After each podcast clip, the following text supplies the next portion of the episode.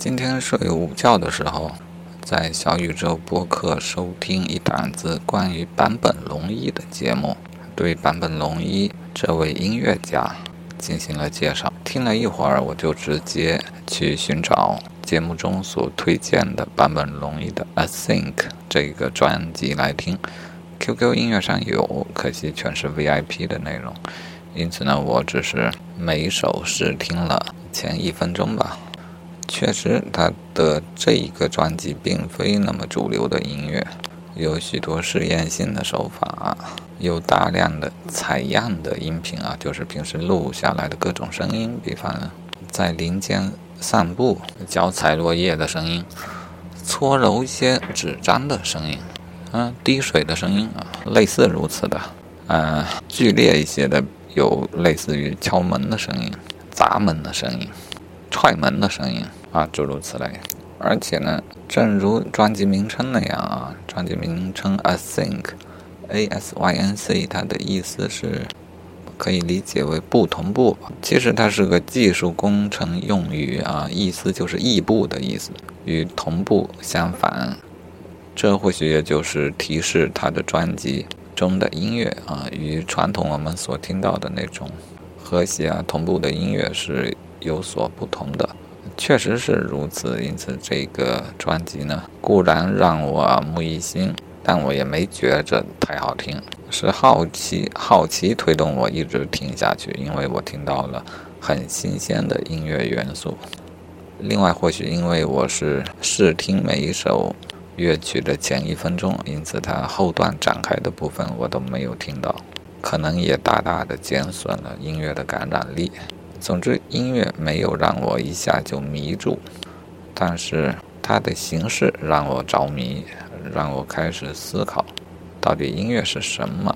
或许坂本龙一的音乐的理念根本上突破了我原本对音乐的一些认识。我总觉得音乐应当在意料之中啊，这一部分就是我们的感受上的和谐的来源，但又不能全在意料之中。因此要有一些不那么和谐的部分，出人意料的部分。但是我认为这一部分的目的是为了反衬之后随后到来的和谐的部分啊，也就是不稳定要在稳定上解决啊，最终解决在稳定上，让人获得一种音乐上的一种共鸣的快感。嗯，当然，现在我也还是坚持这样一个观点，我还是不能理解说一个音乐的目的是去追求不同步，或者说追求的就是不稳定。我只能说，不稳定是音乐不可或缺的元素，但是目的还是要寻找稳定吧。否则，我想这样的音乐最终会让人听完之后产生烦躁的情绪。或许有人说，音乐也未必不能以让人烦躁为目的，但我实在是无法体会这样高深的境界。最近听的一些音乐打开了我许多视野。之前听慢摇，慢摇虽然被称作一种音乐流派啊，其实它是……哎呀，我说错了，应该是后摇啊，非慢摇。看似一种音乐流派呢，其实。这种音乐风格并没有定型，只是区别于传统的摇滚。所谓后摇的后，在英文中与后现代主义那个后是一样的意思。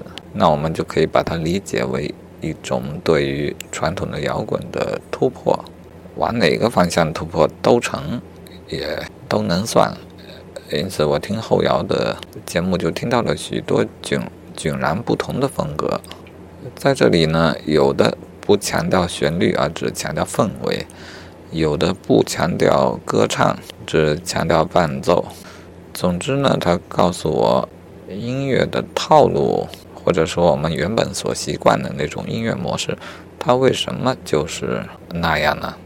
难道不能被打破吗？啊，这就是后摇给我的重要的启示和启发。让我发现呢，音乐真的可以有很多不同的形式，而且呢，也需要许多不同的形式。然后再听到版本龙一，我就发现音乐甚至可以不追求和谐，不追求稳定，不追求旋律，不追求节奏。显然看起来一切都可以打破啊，但我相信打破一切背后还是应当有一个颠扑不破的东西。我想，那至少应该是让作曲者感觉到爽的这种东西，它必须要存在吧？你总不能做个曲让自己都不爽了吧？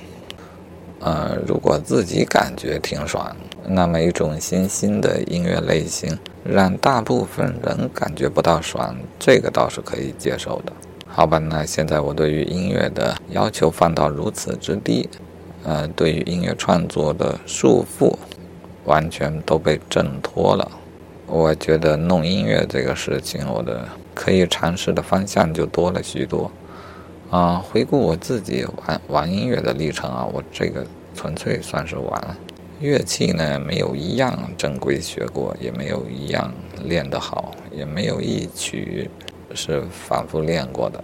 弹唱呢，我既弹得不好呢，又唱得不好。当我坐在电钢前面的时候，我几乎不弹我记得的旋律，大部分时间我都是在即兴的弹奏。这个很多年来一直如此。但因为太随性了，看起来也没有什么进步，但自己还是蛮爽的，在这个过程当中。而吉他弹唱呢，反正我是唱不好的，因此弹唱过程中最爽的，我觉得就两个阶段：一就是一首新歌，当我把和弦与歌融合起来那一刻，我觉得最爽。嗯，多唱两遍就不爽，因此一首歌我也绝少唱到两三遍以上。之后再唱唱过的歌呢，就不容易爽起来了。往往能让我爽的是，我要改编改变曲调，即兴的弄一下啊，那个感觉是比较爽的。啊，我还玩过一个玩法，就是弹唱一首歌，然后录下音来，然后在电脑上听着我原本的弹唱，再录一轨啊，基本是和声，再把它们混缩在一起。如果觉得不够呢，再录一轨，另一种不同的和声，然后再混缩在一起啊。这样玩，我也玩过两三首歌，我觉得特别好玩。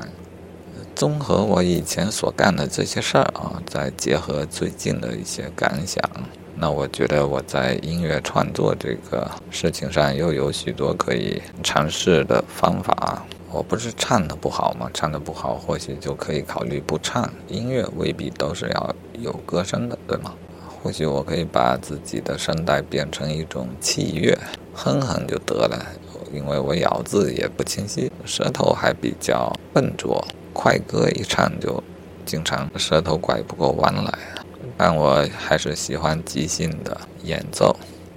以及听着自己即兴的演奏，再做即兴的和声，这样一遍遍的去丰富一个作品，啊，甚至我可以考虑再开发更多的所谓乐器啊。虽然我只有三个主要的乐器啊，刚才也说了，声带算一个，电吉他算一个，但是这台电钢可就不能只算作一个了，它有太丰富的音色了。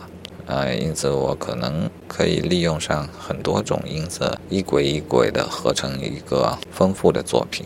除此以外呢，还可以开发更多的乐器啊，未必是真正传统意义上的乐器，各种声音它都有很独特的表现力。呃，自从中午听了坂本龙一的一首砸门踹门的音效组成的音乐之后呢，我在听楼下的冲击钻的声音。都感觉发现它里面也有音乐的成分了啊！由此可见，音乐的来源真的是只怕你想不到。嗯，好的构思就是这样了。这个事儿呢，绝对是好玩，当然也挺费事儿。回忆我当时用的是最方便的方法，就是一轨一轨的唱和声，这比上乐器方便得多，也不容易错啊。即便这样呢，我调整完一首歌，混缩上。三五个音轨，往往要花掉半个白天，甚至更多的时间。唉，所以这个事儿嘛，好玩是好玩，我觉得也很有前途，因为它似乎比较契合于我这么多年来玩音乐的方式，而且看起来呢，这样的作品是将我这些年来对音乐的各种玩法可以整合在一起，也就是说，它挺适合我的。嗯，但是太费事儿呢，近期可能也无法开展这个事儿呢。将来有空了，要用心的做一下，用心做这个事情，就要有一个工作的程序，包括你要收集许多不同的音色采样，要细细的去感受它们，要记录平时的任何一个脑中浮现的动机，还有旋律以及音乐创作的思路，然后还要去回听他们。回听的过程还可以再记录回听时候的感受。总之，要用那种一本正经的搞研究的方法，严肃一点搞这个事儿，我觉得也是有前途的。